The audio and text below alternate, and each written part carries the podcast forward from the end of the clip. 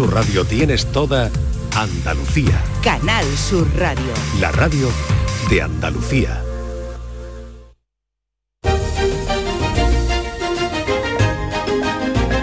En Canal Sur Radio, Días de Andalucía, con Carmen Rodríguez Garzón.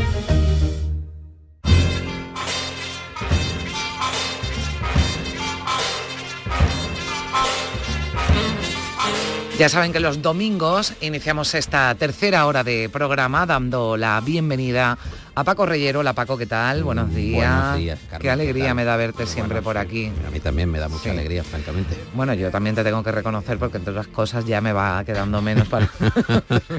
Es una señal inequívoca de que me falta poco para coger la puerta, claro. Sí, este domingo viernes que yo tengo así un poco un poco extraño, a ti ya te queda toda la semana. Pero se disfruta igual un lunes de descanso, Carmen, o no? Bueno, con matices, ¿no? Ya hay ciertas El edades que da igual. con que me dejen descansar, con que tenga una mantita y un sofá. Sí, sí, pero bueno, en contra de lo que la gente piensa, oye, no, también salen buenos planes los lunes y los martes, ¿sabes? Hombre, el cine es más barato, hay algunas ofertas, claro, lógicamente. Sí, no, todo tiene, todo tiene sus Todo tiene su- su qué. Bueno, qué, bien reírnos porque hay veces que cuesta trabajo en encontrar el momento y el, el motivo de la risa, pero nuestro patrocinador, Sí. Gallardo y Asociados, está proponiendo un curso en este sentido. ¿Cansado de no triunfar en tus relaciones con los demás? ¿Eres tímido? Curso de risas protocolarias para actos sociales. Alberto, qué bien te veo. Adrián, estás más gordito. Oye Jaime, ¿quién te crees que estaba en el gimnasio? Paco Reyero el de la radio. Curso de risas protocolarias para actos sociales. Lo que es eh, saber reírse Sí. eh, y saber utilizar la risa para ir moviéndose bien en determinados ambientes, eso de se ríen muy bien Sí. o me ríen muy bien. Sí, son- O qué risa más agradable tiene Claro. alguien o qué risa más desagradable también, porque hay risas de estas nerviosas. ¿no? Que, que se llaman nerviosas por algo, pero porque ponen nervioso al que, al que está al lado, ¿no? Nerviosa. Pero eh, claro, el problema, Paco, con lo de la risa es que no siempre uno se ríe cuando debe, ¿no? Claro, Esa hay- risa floja que hay te ir entra. a compás, pero en el momento en el que uno, como Mm. proponen Gallardo y Asociados, Da ese curso. eh, ¿no? esa posibilidad de, hombre, en el momento en el que tú estás en un cóctel y a lo mejor es apocado, pero tú has ido previamente al Mm. curso y entonces ya aprendes a reír. Claro. Uno dice una chorrada o una insensatez, pero tú ríes gentilmente y entonces ahí te vas abriendo paso. Es como las risas enlatadas, Carmen, de las teleseries que Sí. hicieron un informe, claro, quedan absolutamente ortopédicas las risas enlatadas, pero hicieron informes en las teleseries porque decían, eh, vamos a quitar, hay unas ciertas quejas, pero la risa siempre va eh, conjuntamente con que haya alguien que se ría previamente. O sea, por ejemplo, cuando tú vas a un espacio público y ves que hay un cómico que arranca una risa y entonces ya tú te contagias. El Sí, ver reír a los demás sí, contagia. Por eso el, el sistema de, de risas enlatadas. Pero las risas cosas enlatadas, algunas, como tú dices, estaban un poco... fuera de eh, plano. Sí, por eso digo que hubo una cierta polémica, pero tenía el sentido de llamar a la risa, ¿no? De que la gente pudiera ir riendo. Mira, hemos estado en el programa con Mariano Sigman, ha estado con nosotros. Él es eh, un científico eminente, eh, está estudiando la llegada, más que la llegada, la presencia masiva de la inteligencia artificial que va a revolver nuestra vida cotidiana. El libro se llama Artificial, está publicado en debate Artificial, la nueva inteligencia y el contorno de lo humano y cuenta Sigman algunos ejemplos que son especialmente inquietantes. Sí. Sigman eh, dice que puede ser eh, como la lámpara de Aladino o la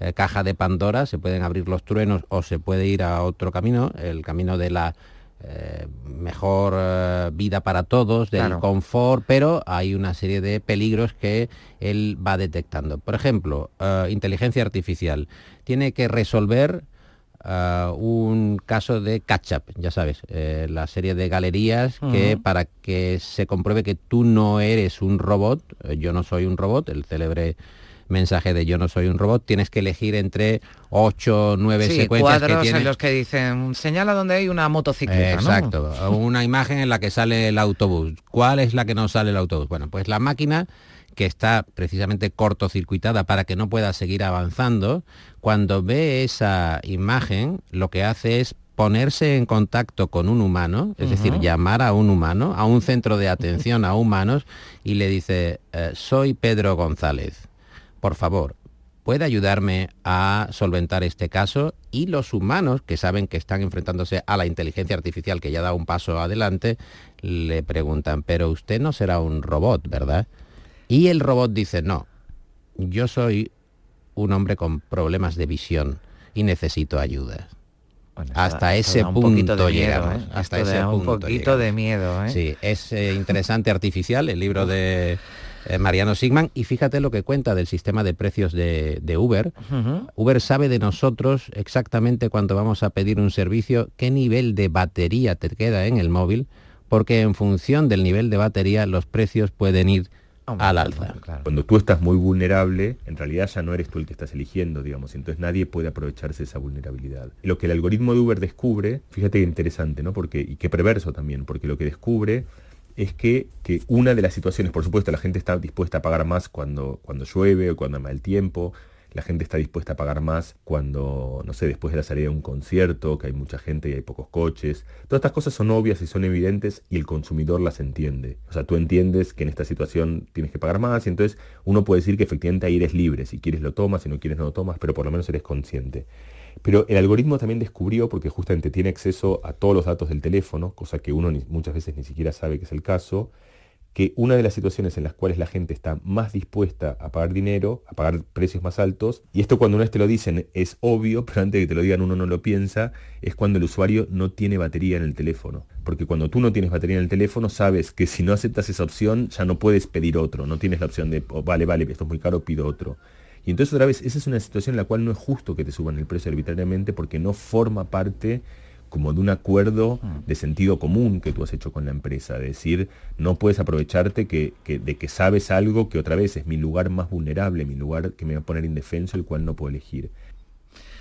Bueno, bárbaro, claro. eh, estamos vendidos completamente. Eh, vendidos y además de una manera mm, consciente. Nosotros Mm. hemos ido aceptando, Claro. aunque sea en letra pequeña, le hemos dado permiso a grandes corporaciones para que sepan nuestras debilidades. Y cuando tú vas a comprar, tu poder de negociación desaparece porque ellos lo saben todos de ti, todo absolutamente de ti. Entonces, claro, si tú ya has autorizado para que cualquier aplicación sepa qué nivel de batería te falta y tú sabes que eso es un valor a la hora de que te recoja un servicio de desplazamiento, verdaderamente le has dado la llave maestra a la corporación. Eh, resulta muy interesante el libro, Carmen, es muy recomendable para los oyentes, para la audiencia, se llama Artificial y es de Mariano Sigman. Está bien echarle un vistazo porque te vas dando cuenta de un poco en el... Y digo, sin ser eh, alguien que mm, es especialmente tenebroso en sus planteamientos, no alarmante, ¿no? Pero- práctico, pero- pero, sí. sin embargo sí da algunas señales que merece la pena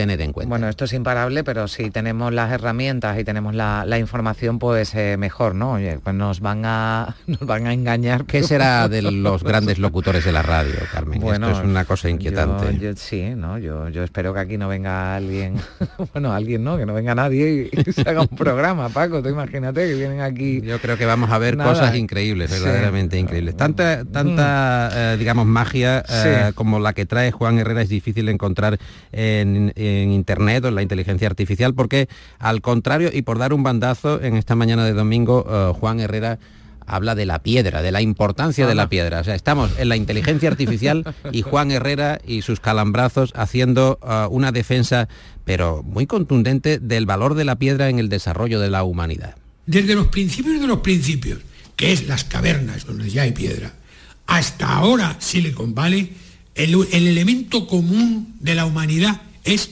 la piedra. Y esto es- hay que decirlo de una vez y reivindicar la piedra por lo que vale, porque de la piedra viene, pues como decía, la harina.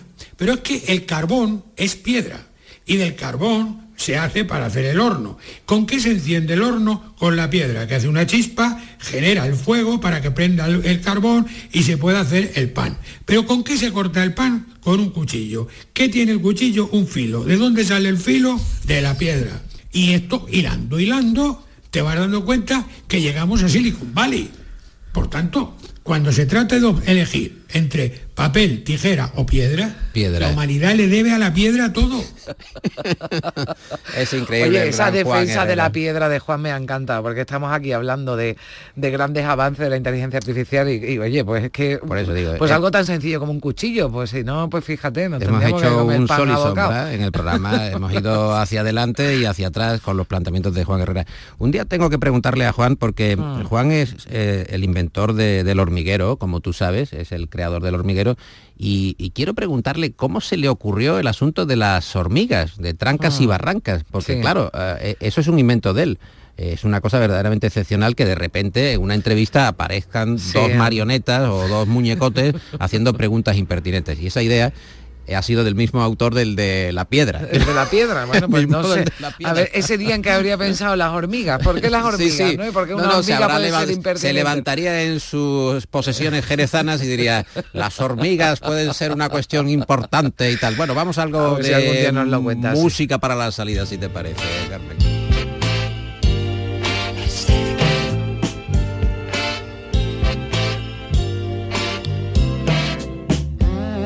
Esta canción tuvo una versión mucho más popular por parte de Tina Turner, la gran Tina Turner, que nos dejó hace muy poco tiempo, pero este es el clásico original de Al Green y se llama Estemos juntos.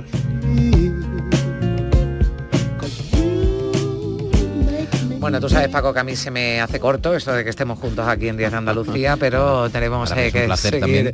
dando paso a otros temas, pero bueno, volveremos a estar juntos la, la próxima semana. Te espero por aquí y no se pierdan el flexo en Radio Andalucía Información. Ya llega tu lunes, Carmen. Cada noche. Ya llega el martes también. Ya Bueno. llegan esos días un poco más relajados, esa mantita, Sí, porque ya hace... bueno. esa, esa mesa camilla que se agradece. Sí, además se agradece más porque estamos hoy estrenando este cambio de hora, que está muy bien, que ha estado muy bien, que hemos dormido una horita más, pero que ahora vienen estos días tan cortos y tan Sí, tristes sí, sí. a veces. Son sí. Bueno, Paco, un placer. Que vaya muy Buen bien, domingo, Carmen. adiós.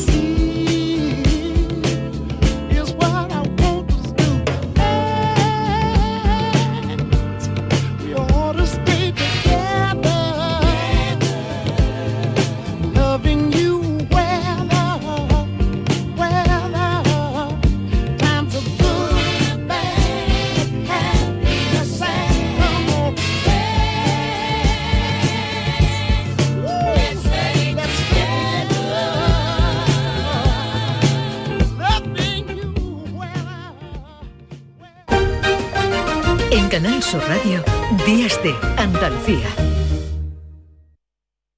Llega el sorteo 11 del 11 de la 11, el sorteo que más da. Un momento, un momento, un momento. ¿Qué pasa? ¿Cómo que más da? Que más te dará a ti, que son 11 millones. Vamos a ver cómo te lo explico. Como son 11 millones y 11 premios de un millón lo que da, pues es el sorteo que más da. ¿Cómo que qué más da? Pues tú mismo. Pero a mí no me da igual. Son 11 millones, ya te lo digo. Bueno, ya está a la venta el sorteo 11 del 11 de la 11. Un premio de 11 millones y 11 premios de un millón. El sorteo de la 11 que más premios millonarios da. A todos los que jugáis a la 11, bien jugado. Juega responsablemente y solo si eres mayor de edad. Canal Sur Radio. Niño, tráeme algo fresquito de la nevera. Pero papá, si esto está más caliente que el queso de un San Jacobo. ¿Nevera rota? Aprovechalo. Las ofertas de verano de Tiendas El Golpecito y consigue por fin la nevera que mereces. Tiendas El Golpecito. Electrodomésticos nuevos, son y sin golpes o arañazos, más baratos y con tres años de garantía. En Alcalá de Guadaira y Utrera. 954-100-193. www.tiendaselgolpecito.es ¿Tienes problemas con tu dirección asistida, caja de cambios, grupo diferencial, transfer, turbo o filtro de partículas? Autorreparaciones Sánchez, tu taller de confianza en la Puebla del Río. www.autorreparacionessánchez.es Líderes en el sector, Autorreparaciones Sánchez. El evento más esperado de este otoño, Exposición Inmersiva Van Gogh Grandes Éxitos vuelve a Sevilla, desde el 12 de octubre en el Pabellón de la Navegación, con sorprendentes novedades tecnológicas. Compra tu entrada en van-gogh.es. ¿Entrenar en casa o en el gym a la vuelta de la esquina? Basic Fit está disponible para ti. Haz del fitness tu básico con cuatro semanas extra y una mochila. Hazte socio ahora. Quedan cinco días. Basic Fit. Go for it. Ver condiciones en basic-fit.es.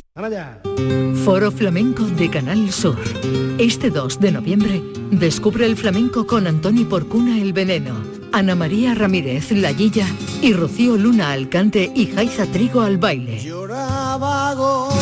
Desde las 7 de la tarde en el Teatro Fundación Cajasol. Entrada libre previa recogida de invitaciones en taquilla de la Fundación Cajasol. Calle Álvarez Quintero, Sevilla. Porque no tengo el Foro Flamenco de Canal Sur. Con el patrocinio de la Fundación Cajasol. Días de Andalucía. Con Carmen Rodríguez Garzón. Canal Sur Radio.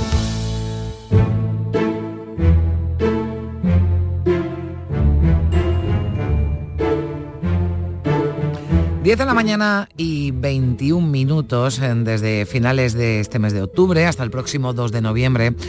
México se llena de altares, de catrinas, de ofrendas en las que los eh, muertos son bienvenidos y venerados. El Día de Muertos, una de las festividades más importantes del país que tiene su origen hace más de 500 años en la unión de tradiciones de la cultura prehispánica con la católica. En ella se celebra el retorno transitorio a la tierra de los familiares y seres eh, queridos fallecidos que cruzan el Mictlán para entrar para estar con los eh, mortales, eh, Primi, una celebración que nos eh, bueno pues nos ofrece una alternativa, ¿no? Este Otra Halloween, forma de- a este de Halloween que hemos importado, ¿no? No, sobre todo que fíjate, Mm. si, si hay una conexión ahí con estas tradiciones, estas culturas ancestrales, que en realidad mm, hay mucho en el Halloween, en el mundo de Tim Burton, que viene de aquí que viene de todo ese mundo de, de la cultura de los muertos, de la fiesta de los muertos mexicana. O sea que no estamos tan lejanos a aquello. Lo que es muy triste es que las culturas eh, como la norteamericana se haya impuesto incluso en, en todos los rincones del planeta. Vamos, ya está todo el mundo, como contabas al principio del programa, en la fiesta de Halloween, sí, sí, sí. que no tiene nada que ver con una tradición no solo española, sino a lo mejor china o en este caso mexicana. Bueno, en, en México cada, cada región, ¿no? Tiene además sus propias tradiciones, ¿verdad, Primi? Sí, no, vamos, ya me gustaría a mí ser una experta en Ya, México, cosa que Bueno, ahora vamos a sería- hablar con que sería sabe, que he sí. recorrido el país, ese país impresionante. Pero es verdad que que cada región tiene sus características, aunque tienen cosas en común. Lo más importante es la colocación de los altares. Ahí siempre hay pétalos de flores del pan, mm, a ver si lo digo bien, cempachuchil. Es que es muy difícil.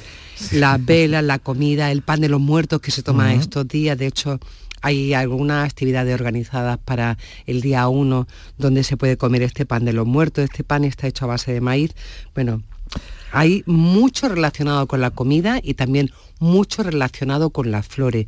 Ya Mm. sabéis las catrinas, Mm. que son esas mujeres con rostro de esqueleto, pero con flores en el pelo Mm. o flores en la ropa.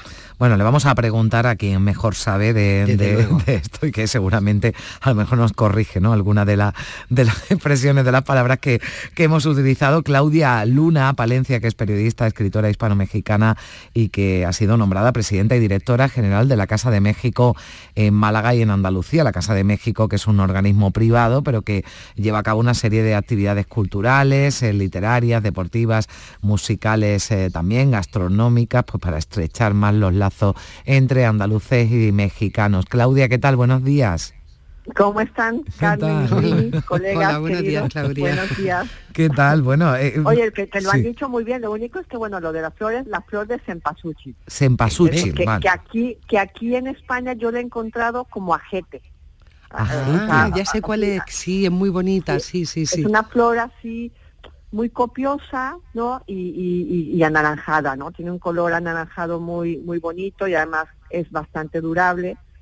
Eh, de hecho, yo la he llegado a ver aquí en algunos panteones, ¿no? Este, en, en- en España. Y en realidad esta celebración que nosotros tenemos, pues es fruto de ese sincretismo, ¿no? Maravilloso entre, yo siempre digo, ese choque de civilizaciones en su momento, que fue la civilización indígena, bueno, pues con em, todo el mundo y la modernidad y todo lo que nos trajo eh, España, no solamente, eh, bueno, pues a, a- Mesoamérica, sino, bueno, pues a, a- muchas partes del mundo, y, y se, y se han unido, ¿no? En la eternidad, vamos a decirlo, eh, que esta estas tradiciones por la celebración de, de- los santos difuntos, eh, bueno, pues tiene tanto lo indígena como lo católico y bueno, se ha creado esta, esta mezcolanza maravillosa, ¿no? Mm. Que, como bien lo decían, nosotros en su momento, yo lo recuerdo mucho eh, siendo adolescente y, y- y, bueno, una y joven, la invasión de la moda Halloween, donde te disfrazabas de fantasma y de vampiro y de Frankenstein para ir a pedir la calaverita, ¿no? El- Mm. aquel famoso truco trato. Y esa invasión la llegamos a vivir nosotros eh, en México, pero a partir de 1990 eh, México dijo, no, no, no, a ver, nosotros vamos a defender nuestra tradición y nuestra tradición no tiene nada que ver, ¿no? Con ni con Frankenstein, ni con el vampiro, ni con Henry Kruger y todos esos. Entonces, eh, ahora lo que hemos visto es que hay unas celebraciones masivas, impresionantes eh, en México y que se ha desterrado ya en el país azteca, bueno, eh, eh, el Halloween, o sea, es decir, el Día de los Muertos en México no tiene nada que ver con Halloween. Mm. Bueno, y eso es lo que estáis mostrando ¿no? en, Málaga y para toda Andalucía, en la que, bueno, una tierra, la nuestra, en la que quizás eh, hay un desconocimiento ¿no? de, de esas tradiciones y de esa cultura mexicana, porque aquí sí que se ha impuesto en los últimos años las tradiciones eh, de Estados Unidos, la norteamericana y ese, ese Halloween, ¿no? que ha entrado con mucha fuerza, pero está bien ¿no? que, que- que vengáis desde, desde México, que los mexicanos de aquí nos mostréis ¿no? Esta- estas tradiciones. Yo entiendo que habréis notado ¿no? ese desconocimiento por parte de, los de los andaluces. Fíjate que es muy curioso porque yo cuando llegué a España en 1999, yo vengo de familia materna andaluza de Linares, bueno, yo llegué a España en 1999 y en el 99, 2000, 2003, eso de celebrar Halloween era como algo rarísimo, ¿no? Y claro, ahora estamos viendo pues la, la invasión, ¿no? De la moda Halloween, pero yo creo que eso mm, igual pasará como en el caso de México, terminarán imponiéndose pues las costumbres este, locales, ¿no? Eh, ahora, bueno, mm, yo lo que nosotros hemos encontrado es muchos españoles ávidos, ¿no? Por eh, empaparse de esta cultura de los muertos, porque mira, ayer justamente nosotros tuvimos una celebración, eh, porque ustedes, como bien lo han dicho, comienza esta celebración desde finales de octubre y termina el 3 de noviembre, cuando se le hace un camino de velas a, a- a las almas de los muertos para que los alebrijes se los lleven de nuevo al Mixplan, ¿no? Y vuelvan, eh, bueno, pues con la ilusión el próximo 2024. Entonces nosotros el 27 de octubre ya hemos empezado en el altar a recordar a las mascotas que se han ido, ¿sí? Y el 28 de octubre se les pone pues una vela, se les pone, eso es el 27 a, la- a- a- a- a las mascotas. El 28 ya empiezas a recordar pues a los muertos que se han ido, a las ánimas solitarias, ¿no? Eh, y les pones pues una vela, les pones un vaso con agua, les, eh, les pones este, flores. El 29, bueno, pues recuerdas a aquellos muertos que han fallecido en un accidente o, con, eh, o, que, o que murieron sin haber comido algo, no llevaban nada en el estómago, bueno, pues les pones un pan. Al, al día siguiente, bueno, pues eh, recuerdas a los muertos de los muertos de tus ancestros, ¿no? Eh, y claro, así vas recordando el día uno, pues recuerdas a los niños, ahí es donde pones en el altar los juguetes, la comida dulce.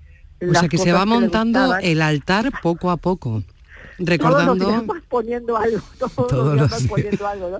o sea, y luego ya el 2 de noviembre entonces claro ya es el, de los santos y puntos y entonces ahí ya pones la comida dulce entonces ya le pones todo lo que le gustaba a tu fallecido querido y el cigarro eh, la bebida, el café, lo que acostumbraba a comer, ¿no? Su foto, su vela, sus flores, le cantas, eh, eh, le pones, bueno, pues un camino de flores. O sea, es una celebración majestuosa, ¿no? Que toma, pues ya lo vieron ustedes, desde el 27 de octubre hasta el 3 de noviembre, y están las mm. familias pues cocinando, porque pues si le gustaba el mole, pues tienes que hacer el mole, el pan de muerto, que es un pan delicioso de esta época, está hecho a base de harina, mm. de harina de trigo, lleva mucha mantequilla, eh, se deja, tiene tres reposos, ¿no? Antes de poder hornearlo, pero además lleva eh, agua de azar, entonces tiene un, un, sabor delicioso y luego, claro, después ya lo horneas y luego lo, lo, bañas con azúcar. Entonces es un pan que tiene, como les digo, sus tres reposos y luego encima se les hace, se le hace como una figurita simulando al, eh, eh, la, la, extensión del, del fémur, del hueso, ¿no? De uno de los huesos de la calavera, ¿no? Entonces, claro, esto es una celebración que... Es muy familiar, ¿verdad, Claudia? Muy familiar. Es una reunión que permite que permite reunir a la familia. ¿Y cómo se vive esa fiesta tan familiar, de tanta tradición en una cultura como la nuestra, la andaluza, donde a lo mejor está la familia cerca, vive en un piso pequeño, no pueden poner tantas cosas en el altar? ¿Cómo se vive desde lejos la fiesta, esta fiesta de los santos, de los muertos? Fíjate que yo, eh, nosotros hemos visto que los andaluces y los mexicanos somos muy, muy, muy parecidos. O sea, nos gusta lo mismo. Entonces, nos gusta mucho la fiesta, pero también nos gusta mucho trabajar, también nos gusta mucho lo bueno, nos gusta mucho, somos muy disfrutones de la vida, somos muy abiertos, muy dicharacheros, o sea, es que nos parecemos muchísimo, caray. Entonces, ¿cómo lo han tomado? Te digo, eh, hombre, pues sumándose, están yendo a todos los eventos. Ayer mismo eh, hicimos un evento aquí en Málaga y acudió mucha gente porque fue el corte de listón, de hecho estuvo la delegada de justicia cortando el listón de inauguración, Teresa Pardo. Eh, y claro, hemos tenido N cantidad de peticiones de españoles que dicen, oye, yo quiero ponerle un altarcito, ¿no? Un altarcito a, a, mi mamá que se murió en enero, o, o, una, una, chica que luego, oye, uno para mi hermano, etcétera. Claro, no te tienes que montar un altar de siete pisos, ¿no? De siete alturas, porque entonces necesitas un, un super, una super No cabemos ya. Claro, no cabemos ya. Pero es decir, que nosotros lo que decíamos que, que con todo gusto el próximo año les ayudamos a todas las familias eh, andaluzas que quieran a montar su pequeño altar, porque lo más importante, Carmen y Primi, es que esta fiesta, de lo que trata estas celebraciones, es de que no olvidemos a nuestros muertos, porque la verdadera muerte comienza cuando ya te olvidaste de esa persona, que cuando ya no recuerdas, ay, qué bien mi papá, esta anécdota, o mi mamá, o mi hermano, o mi tía, o mi primo, o mi mejor amigo, tal. O sea, cuando ya no recuerdas para nada a esa persona es cuando verdaderamente está muerta. Y nosotros lo que queremos es que no se olvide a esa persona. Bueno, pues eh, esta bonita celebración que hacen colorida celebración que por cierto, que por cierto Claudia, eh, bueno, me lo estaba chivando Manolo Fernández, nuestro realizador, decía, bueno, en el premio, el Gran Premio de México de Fórmula 1, eh, tienen también una presencia, bueno, todas estas fiestas, incluso Checo Pérez, ¿no? Que es un, bueno, corredor mexicano, ¿no? un piloto mexicano, pues va con un casco, ¿no? que, mm que está lleno de colorido, ¿no? También para, para, sumarse ¿no? a esta celebración y mucho público, ¿no? Que también va ataviado con, con, algunas de, bueno, pues de todos esos componentes, ¿no? Que tiene esta fiesta, este Día de los Muertos, que se va eh, celebrando desde, desde hace unos días, como bien nos ha contado Claudia Luna. Claudia, un placer y bueno, pues el año que viene ya nos cuentas a ver si ya se han repartido esos altarcitos, como decías, por, por eh, distintos puntos de, de- de Andalucía. Gracias, Claudia. Al contrario, muchas gracias. por Gracias, todo un beso. Te agradezco esta entrevista. Hasta Gracias. Gracias, buen día. Gracias, Primi, también. Hasta luego. Adiós. Hoy me siento muy contento y con ganas de cantar las canciones mexicanas, las canciones mexicanas que me hicieron suspirar. Me gusta el puro charro, su tierra y su esplendor. Me gusta lo mexicano, me gusta lo mexicano y hoy le canto mi canción. México, México, que viva México.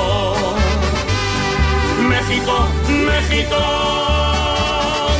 qué guapas sus mujeres. Tostada con aceite y cine.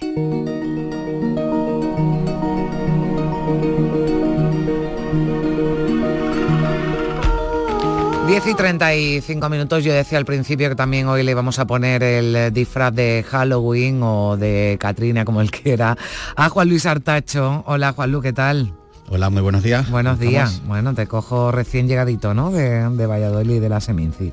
Sí, sí, sí, justo llegué el viernes por la noche que llevo una racha de, de festivales y de Sí, viajes. Bueno, qué pena me das, tranquilo. Juanlu, qué pena me das. Oye, pues también tiene lo suyo eso, ¿eh?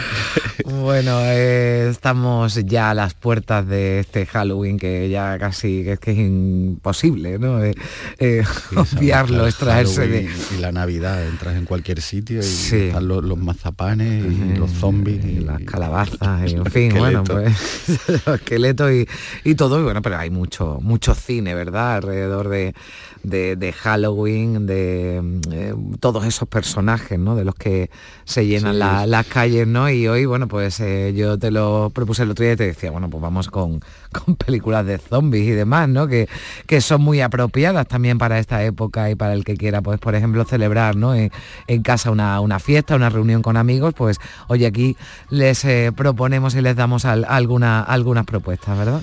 Sí, bueno, cuidado con esas reuniones de amigos que, que te quedas encerrado y empiezan a tocar a la puerta o a la ventana y se apaga la luz. Sí, y ahí nos los bromistas estos días se ponen las botas. Bueno, o, o los fantasmas de verdad, porque en estos días existen. Ah, que estos días nada más, ¿eh? que ya, ya después se van a Y el día dormir. dos, nada. Pero podríamos haber hablado de John Carpenter o de su. Halloween, que fue una película referencial en lo que se llamó los slasher, ese tipo de cine que después se ha repetido hasta la saciedad Sí, con esos mayor y menor acierto. ¿no? Sí, eh, sé lo que hiciste, Scream, bueno, todas es. esas sí, películas. todas esas películas de, Mm. de Scream, toda esta, pues, pues nace con Halloween y podíamos haber hablado- de ella, pero no, no somos tan tópicos y nos vamos a limitar en un subgénero dentro del terror, que es el cine de zombies. Y eh, en- bueno, te escuchaba antes que estabais hablando también, ¿no? De, de- de los de los muertos vivientes de México. Eh, realmente en el cine toda la, la primera parte de la historia del cine donde se trata el tema de los zombies eh, se iban a Haití.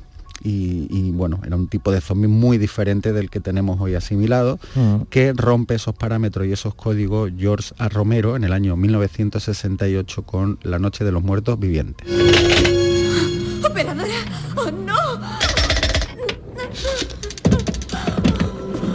Hay dos más ahí fuera. ¿Ha visto algún otro por aquí? Yo me ocuparé de esos dos. No sé. Sé que tienen miedo, pero... No sé, no sé, no sé. ¿Qué está pasando? Busque maderas, tablones, algo, a ver si podemos clavarlos para encerrarnos dentro de la casa. Pues aquí el maestro Zapico del sonido ha cogido todas las frases que hay en la película, Sí, porque no hay más. Ya está, ¿no? Ya lo demás son gritos y... Los demás son sombras y, y bueno, tiene, tiene ese punto de, de- dentro de la historia del cine que es eh, que reformula los códigos que hablábamos del cine de terror y dentro del cine de terror del mundo de zombies y, y sigue siendo un referente y ha sido imitado e influencia para muchísimos directores posteriores. ¿no? Sí, el argumento se repite, ¿no? Bueno, pues eh, un grupo, ¿no? De personas que sobreviven al apocalipsis zombie, ¿no? Y, que... de- pues, aquí sí. lo, lo gracioso es que eh, hay como unas radiaciones de un satélite, una cosa un poco así eh, cutrecilla al principio y que provocan un fenómeno así que empiezan a salir los muertos de las tumbas y atacan a los hombres para, para alimentarse, ¿no? Pues aquí es por unas radiaciones de un satélite, se ve así un poquillo como, como eso ocurre, porque la película es de serie B, una película con poco presupuesto, pero que sigue aguantando muy bien, peli en blanco y negro. Y donde están todos los códigos que hemos visto, esos zombies que andan tan lentos, que, que no, pues, ya después, posteriormente, si ya vemos, hay de todo tipo, eh, como en The Walking Dead, que ya vemos otro tipo de zombie también, hay muchas variaciones, ¿no? Pero aquí eh, yo creo que es el, el zombie lento porque le da tiempo a rodar y a que corran los, los, los actores principales sin tener que recurrir a efectos ni historia. Pero bueno, aparte de, de las bromas, es una película que, que intentó con un trasfondo político, ese mundo Mm. claustrofóbico, por lo menos había unas intenciones y sigue aguantando, ya digo, muy bien. Y directores como David Cronenberg, Tom Hopper de La Matanza de Texas, Mm. este director Romero también es tejano, y Sam Raimi, pues eh, hablan de él y de esta película en concreto como fundamental en, en sus carreras futuras. ¿no? Entonces hay que darle el sitio que se merece y, y sobre todo como película de- que- que- que reinventa un género. Mm. Bueno, estábamos hablando de zombies. La próxima propuesta no hay zombies, pero eh, lo que hay son, eh, bueno, también otros eh, muertos vivientes, ¿no? Que son los vampiros. Sí, estos son adictos a la sangre y, y nos vamos al año 95 con Abel Ferrara y The Addiction. I can feel the heat from your body. Won't let me sleep at night. I hear your whispers through my Pues Carmen, es Sí. una película de culto que no hemos encontrado ni una frase, para que veas tú que, que esta va a ser un poquito la recomendación del, del día para un público, digamos, más inquieto. Eh, yo creo que Abel Ferrara sí, sí se puede conocer un poquito el público eh, más, más general con la película El Funeral o Teniente Corrupto, que hace poco se ha hecho un remake. Pero bueno, Abel Ferrara, un personaje en toda regla, una persona adicta a la heroína, estaba enganchado al caballo durante muchísimos años y fue la época que mejores películas hizo, casualmente. Cuando ya después lo dejó, pues empezó a hacer unas cosas como de Blackout, unas peli con Madonna y tal, un poco discutible. Pero en esta época de adicciones, que Mm. Abel Ferrara en esta película está hablando de eso, está hablando de sí mismo, y utiliza a una estudiante de filosofía que es mordida por una mujer vampiro y, y se convierte en una yonki de, de la sangre, ¿no? que es Mm. Lily Taylor, que también desapareció un poco del mapa Mm. por adicciones, y también está Christopher Walken, Anabella Sciorra, todos esos personajes que él utiliza en El Funeral, que es otra película fascinante, es mi, mi película Mm. favorita de, de Ferrara. Y, y aquí, bueno, una, una peli sobre vampiro, pero eh, eh, con un blanco y negro impresionante y una peli filosófica. Están, están mordiéndose y hablando de Schopenhauer y, y- y ya te digo que es Los vampiros muy, cultos, ¿no? Pero que bueno, que parece que, que esconde, ¿no? La propia historia, ¿no? Esa adicción que, que no tenía por la, por la, por la sangre, ¿no? Abel Ferrara, pero que sí lo tenía por otra, por otras sustancias, ¿no? Y Sí, nada más sí. que el nombre, ¿no? Ya también. Sí, efectivamente. Pero una peli muy Mm. oscura, con una gente, unos personajes muy desorientados, Mm. eh, una película claustrofóbica muy opresiva que es desconcertante y tiene partes un poquito pedantes incluso, pero mm, yo a mí me, me gustó mucho, la vi hace años, ¿eh? y, y tiene un punto de cinismo, de, de- de película sobre una sociedad mentirosa y cruel. Bueno, tiene muchos elementos interesantes y a veces, ya te digo, algunos sermones filosóficos algo densos, Ujú. pero con una fotografía que mm, me resultó increíble y creo que, que es una recomendación para alguien que no la haya visto muy curiosa sobre un acercamiento a los vampiros y, y a las adicciones y, al- y a las drogas de manera eh, muy interesante y muy personal, ¿no? Como Pues me la, me la apunto, que no, que no la he visto esta película y a mí la verdad que, bueno, Christopher Walken, Walken, la verdad es que, es que me gusta, así que me la apunto también y la y ya te, ya te contaré qué me, qué me ha parecido. Bueno, esta es más eh, actual, ¿no? Eh, aunque Sí. ya también uno- unos añitos la, la próxima propuesta que nos trae, Juanlu.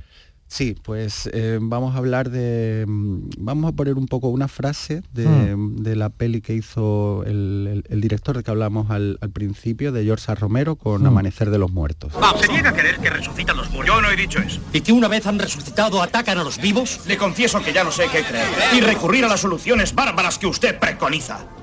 En lo sucesivo, cada muerto que no hayamos exterminado se convertirá al poco tiempo en un zombi resucitado que atacará.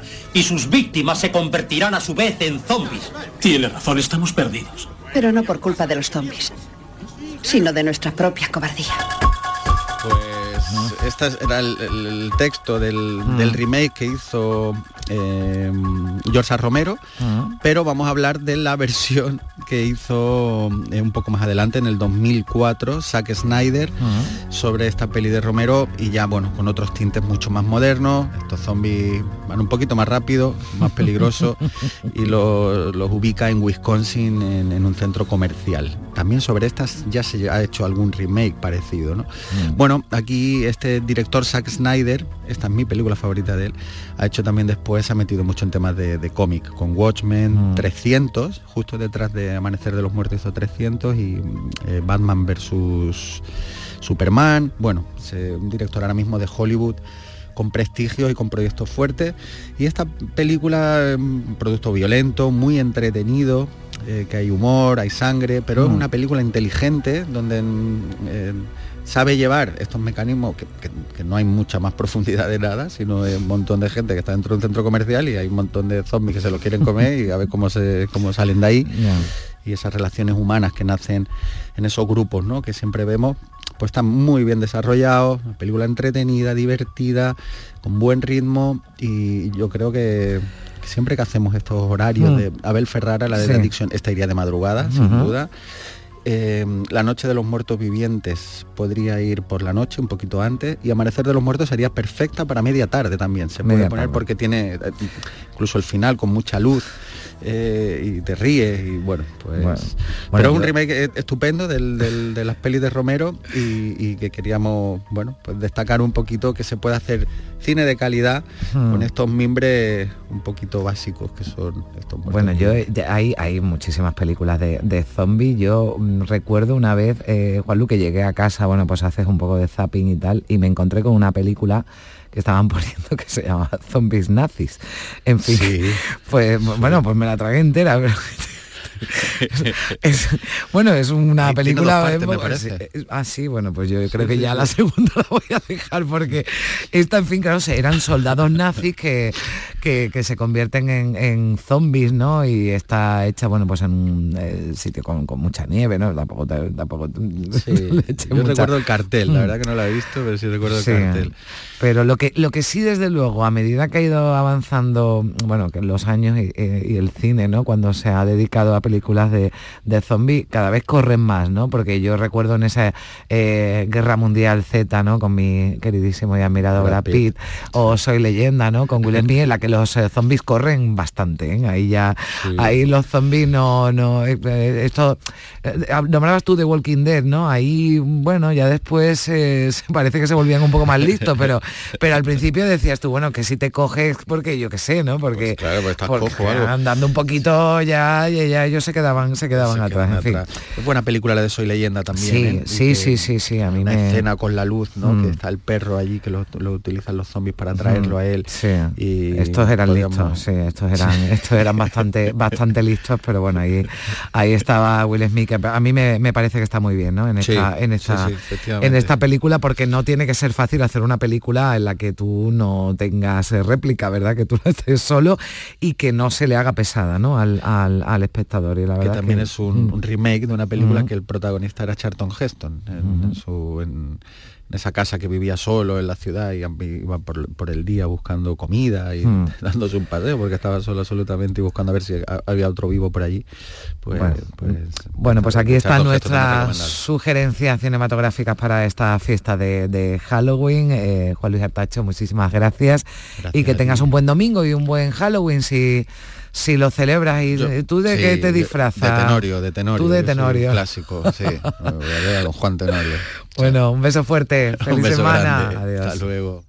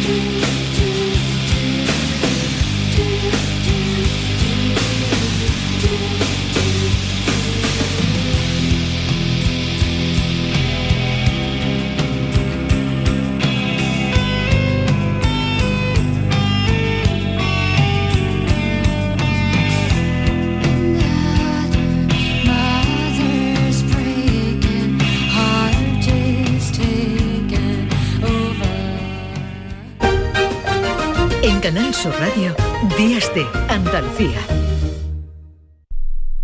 Canal Sur. La radio de Andalucía. ¿Vas a salir en la cabalgata de Reyes? Ven a Juguetes Velando, empresa dedicada exclusivamente a la venta de caramelos, balones y juguetes para cabalgatas de Reyes Magos a precios inmejorables. Llámanos al 622 20 27 81 o ven a visitarnos a nuestra nave en Camas, Polígono Industrial Los Girasoles. Regala ilusión con Juguetes Velando. ¿Ya conoces las lavadoras Nevir? Lavadoras de hasta 12 kilos con motor inverter y etiqueta energética clase A. Porque Nevir siempre piensa en el ahorro de la factura de la luz. Con las lavadoras Nevir podrás esterilizar la ropa deportiva y disfrutar de su velocidad de centrifugado y sus tres modos de lavado rápido. Si no la tienes aún, ve ya por tu lavadora Nevir. Sigue la corriente del río. Navega en la inmensidad del océano. Adéntrate en la jungla. Descubre lo desconocido. Sumérgete en un mundo de medusas. Rodéate de peces tropicales y echa raíces en el manglar. Ya estás conectado. Déjate abrazar por el mar. acuariosevilla.es Hacer ejercicio, comer bien, cuidar nuestra salud mental. Suena fácil, pero ¿por dónde empezamos? En Clínica Luces son expertos en salud física y mental, psicología, fisioterapia, nutrición, psiquiatría. Lo tienen todo. Llamad al 680-648-718 o acercaos a Avenida de Montequinto 10, clínicaluces.com. En Canal Sur Radio, Días de Andalucía. Con Carmen Rodríguez Garzón. Compás.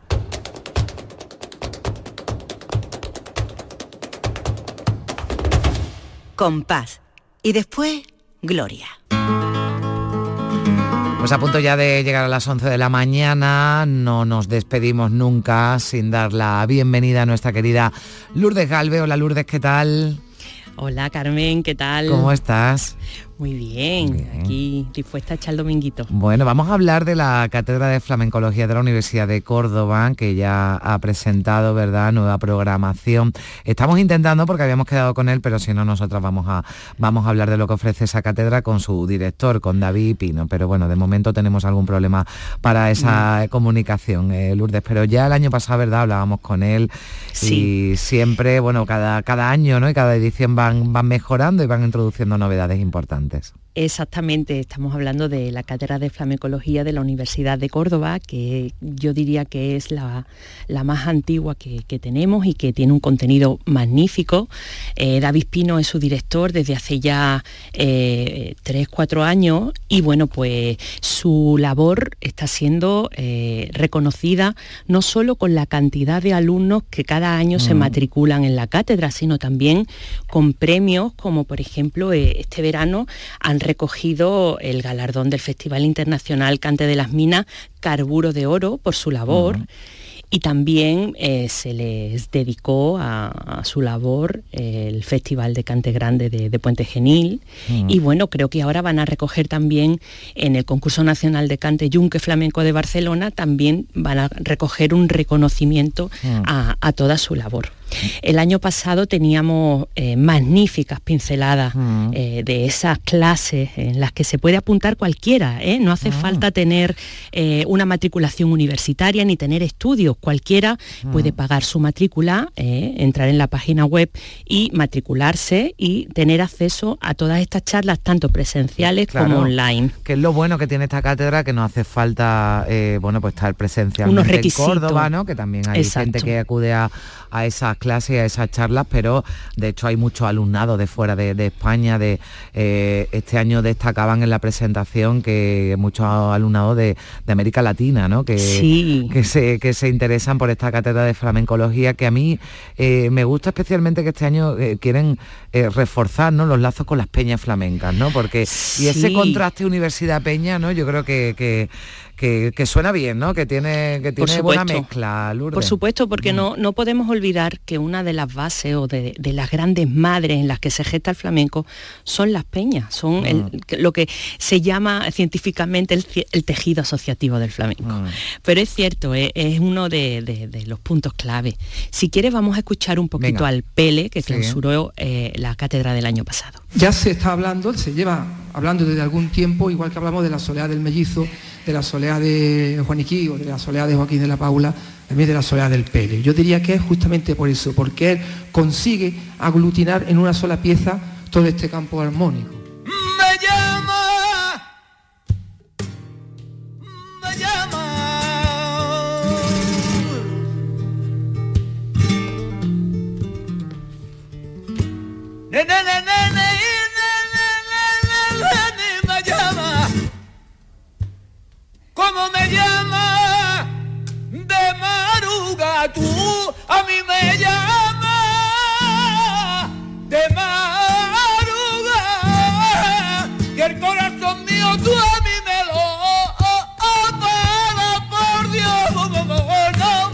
Bueno, se aprende mucho de los grandes artistas como no podía ser de otra manera y algunos además participan, ¿verdad?, de forma activa y Claro. acuden, dan charlas, dan clases magistrales.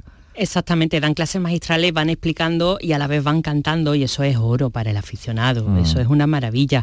Luego también quiero destacar que este mes de marzo lo van a dedicar en exclusiva a la mujer en el flamenco, Sí. que es algo también novedoso y van a venir eh, pues grandes personalidades dentro de lo que es el estudio flamenco de, de- de la mujer eh, en, en el mundo del flamenco, pues como Cristina Cruce, eh, nuestra magnífica eh, catedrática de, de la Universidad de Sevilla. Y, y bueno, me parece muy bien que se estudie, que cada vez tengan más conciencia de, de estudiar Mm. el papel que ha tenido la mujer en, en el flamenco. Y luego también otra de las novedades de este año es que por primera vez, impulsados por la Universidad de Córdoba y patrocinados por la Fundación Caja Rural del Sur, se van a entregar los primeros premios Córdoba de arte flamenco. Y son unos premios en los que la gente libremente puede votar a quién le gustaría que se le diera un premio en Mm. distintas categorías, en estudio, en cante, en baile, en guitarra. Y es algo pues muy novedoso y que también va a tener lugar dentro de- del marco de la cátedra. Otra de, de las charlas súper interesantes que se ha hecho viral en internet es Mm. esta que vamos a escuchar de Chemi López, eh, productor de la droguería Music. Por ejemplo, la bulería por soleá.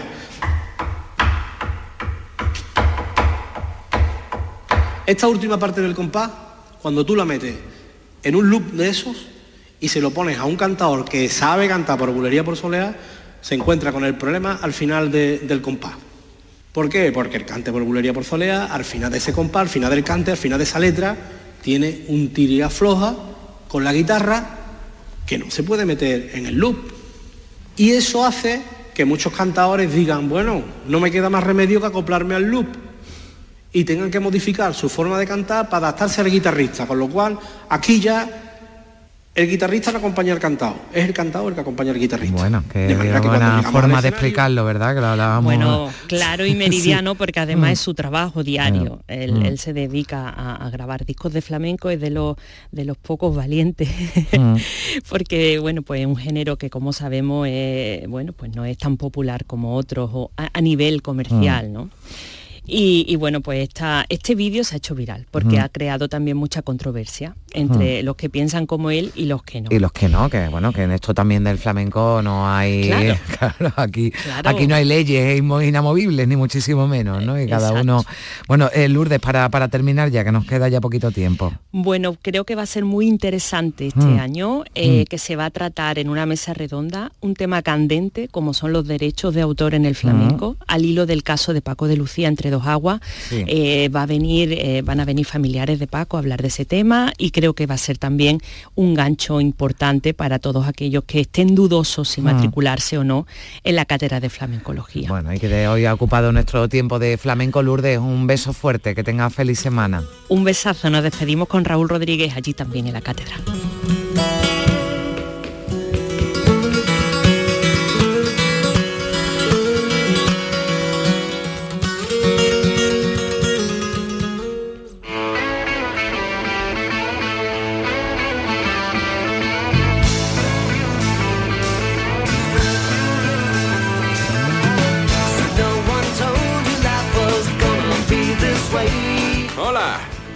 ¡Qué fuerte! ¡Hola! ¡Eh! Fijaos, es un milagro navideño. ¿Qué haces aquí? Quería estar contigo. Oh, Te echaba tanto de menos.